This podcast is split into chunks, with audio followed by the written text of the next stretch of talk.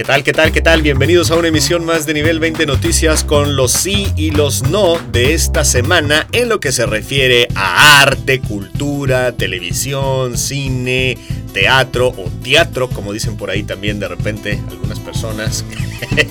¿Qué tal, Marien? ¿Cómo estás?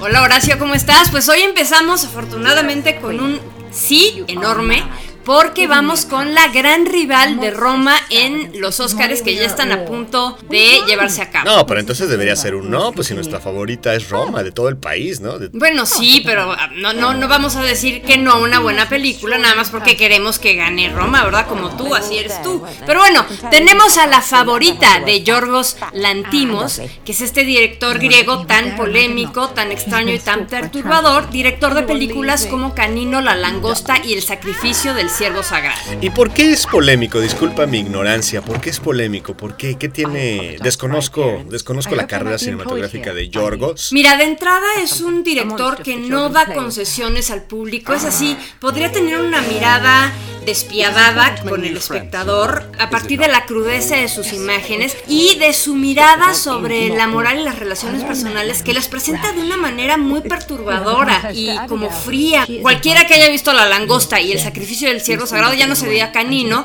lo sabe. Entonces, esta película de la favorita no tiene ese tratamiento tan perturbador ni tan extraño.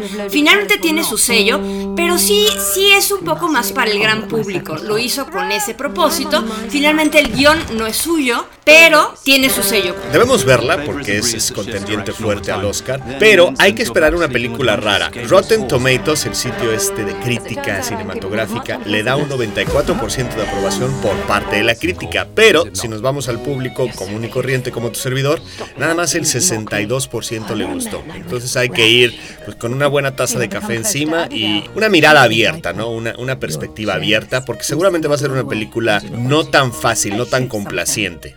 No, no es complaciente. Y bueno, pero eh, eh, hablando solamente de los premios, tiene una carrera de éxitos parecida a Roma.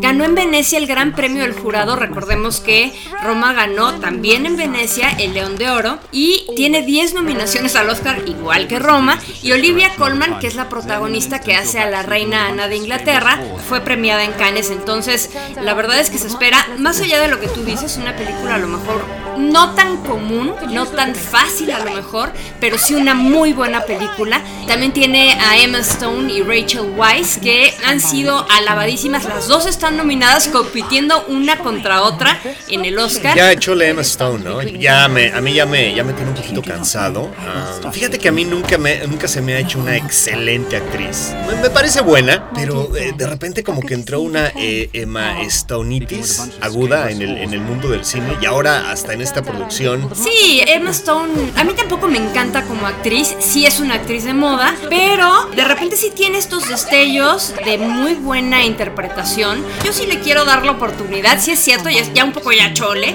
es como María Rojo en, en los noventas con el cine mexicano que estaba en todas las películas, Sí, así está Emma Stone, pero bueno, vamos a darle la oportunidad, no se esperen political correctness de Yorgos Lantimos, nada más recordar que la película se refiere a esta historia de Ana de Inglaterra en el siglo XVIII, con la guerra contra Francia encima, y este triángulo amoroso de deseo de- y de lucha por el poder con sus dos eh, favoritas, digamos. Y vamos a continuar ahora con el no de la semana y este es Glass del director indio radicado en Estados Unidos M. Night Shyamalan.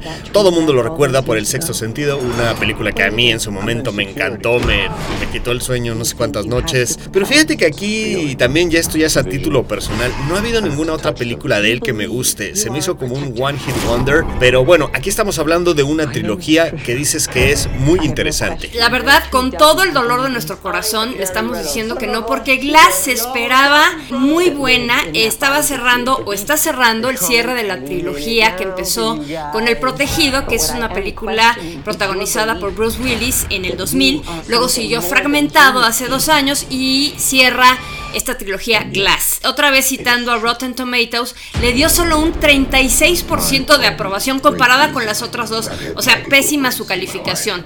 En Glass, en esta trilogía, se habla de superhéroes, pero desde una mirada realista. Es decir, como si cualquiera pudiera ser un superhéroe. Es muy interesante esa mirada. Pero bueno, la película de Glass se queda corta, es confusa, dice la crítica. Tiene una parte muy buena de entrada, pero después se cae espantoso cuando entra la psiquiatra interpretada por Sarah Paulson, eh, que quiere hacerle entender a estos tres personajes que se juntan, que son Bruce Willis, Samuel L. Jackson y James McAvoy, hacerles pensar que, que no tienen poderes y que todo es un tema de su cabeza. Se siente como una película de un cineasta que tiene algunas piezas de rompecabezas increíbles y aún así, incluso después de casi 20 años de carrera, desde luego, no tiene una visión clara de cómo esa es la conclusión de Glass. First name, Mr. Last name, Glass. Y nuestra tercera recomendación es un sí, la Semana del Arte 2019, con lo que se activa el circuito de galerías culturales más esperado del año y se lleva a cabo ya desde el 6 al 10 de febrero. Y estas son nuestras tres recomendaciones. El primero es Sonamaco, que se presenta desde hace 16 años y ya es un referente del arte latinoamericano. 180 expositores internacionales, conferencias, performances y todo alrededor del arte. Así es, en el centro City Banamex. Y nuestra segunda recomendación es la Feria de Arte Material, otro referente ya en el ámbito cultural latinoamericano, que celebra su sexta edición. Habrá 73 expositores internacionales con una programación atrevida y una selección fresca en el Frontón México. Y por último, dentro de esta Semana del Arte, la recomendación sería el Salón ACME. Y este es un salón que impulsa artistas que no son respaldados por galerías, que son como el 99% de los artistas talentosos de este país y del mundo. Y bueno, pues se van a presentar ahí en General Prim 30 y 32 en la Colonia Juárez del 7 al 10 de febrero. Bueno, pues esto ha sido todo en esta edición de Nivel 20 Noticias. Búsquenos en nuestro canal de YouTube, denos like, compártanos y suscríbanse, se los vamos a agradecer muchísimo. Y si están de acuerdo con nuestras recomendaciones, háganoslo saber. Si no están de acuerdo, también se aceptan sugerencias. Gracias.